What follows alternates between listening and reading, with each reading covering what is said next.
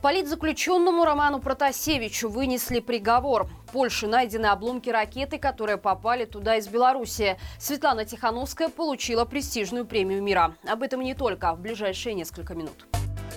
Восемь лет колонии усиленного режима присудили Роману Протасевичу сегодня в Минске. Ранее гособвинение запрашивало для него 10 лет. Правда, по информации пропагандистских медиа, под стражу бывшего главного редактора телеграм-канала «Нехта» не взяли. Вероятно, ему оставили меру пресечения в виде домашнего ареста. Какие-либо комментарии после вынесения приговора он давать отказался. Я пока не готов сказать вопрос, извините. Остальные же сотрудники канала были осуждены заочно. Степан Путила получил 20 лет лишения свободы, Ян Рудик – 19. По версии обвинения, фигуранты в разное время с 2020 года. Находясь преимущественно в Польше, исполняя общий план заговора с целью захвата государственной власти в Беларуси неконституционным путем, реализуя роли и задачи возглавляемой ими управляемой устойчивой группы, опубликовали в сетях каналах «Нехта» и «Беларусь головного мозга» информационные материалы, имеющие деструктивные цели. Более того, обвиняемые призывали протестно настроенных граждан совершать акты терроризма терроризма.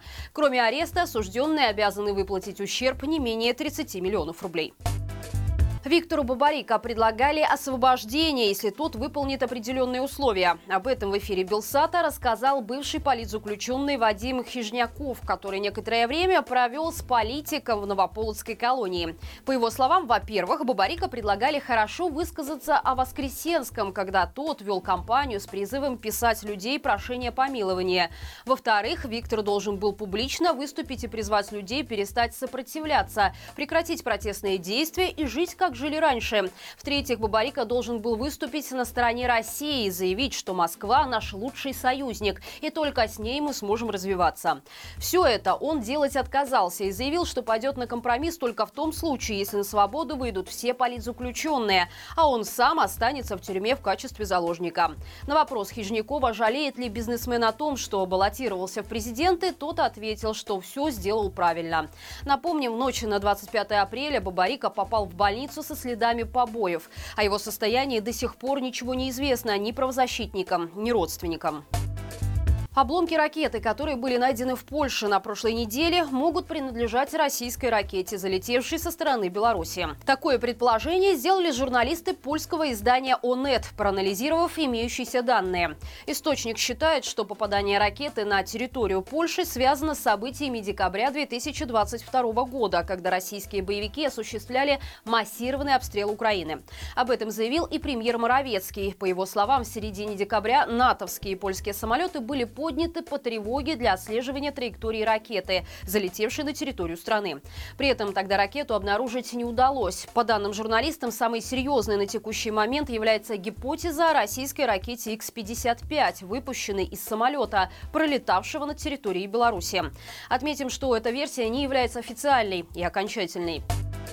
В этом месяце Минобороны планирует провести очередной этап комплексной проверки боевой готовности. Для этого будут призваны до тысячи военнообязанных, а местами сформируют народное ополчение. По информации министерства, в первую очередь проверки подвергнут западные регионы Беларуси – Гродненскую, Брестскую и Минскую области.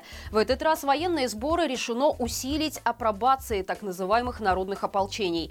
В ведомстве сообщают, что ополченцы будут отрабатывать учебно-боевые задачи в интересах военного положения вооружения. Вместе с тем к маневрам привлекут подразделения сил спецопераций, ВВС и ПВО, ракетные войска, артиллерию, а также российскую авиацию. Совместно с пилотами из РФ белорусские летчики будут осуществлять выполнение задач по патрулированию воздушного пространства Беларуси. Международная организация «Репортеры без границ» представила индекс свободы прессы за 2023 год. В нем Беларусь назвали самой опасной для журналистов страной Европы до вторжения России в Украину. По уровню свободы прессы наша страна оказалась на 157 месте из 180. Это на 4 позиции хуже, чем было в прошлом году. «Репортеры без границ» отмечают, что Беларусь занимает пятое место в мире по количеству заключенных журналистов. И наша страна выделяется тем, что за решеткой находится находится большое количество женщин-журналистов, в том числе главный редактор Тутбай Марина Золотова и журналистка Белсата Екатерина Андреева, получившая уже второй срок за измену государству.